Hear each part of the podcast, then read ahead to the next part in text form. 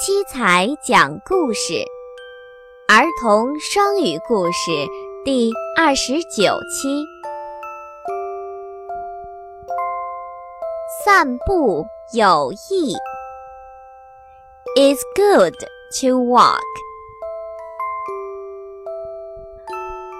A group of penguins at a zoo in Japan take a walk to lose weight.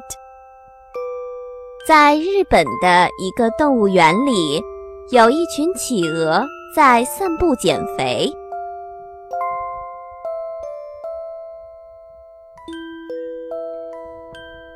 Every day, fifteen king penguins will walk five hundred meters twice. 那里的十五只金企鹅每天散步两次。每次要走五百米。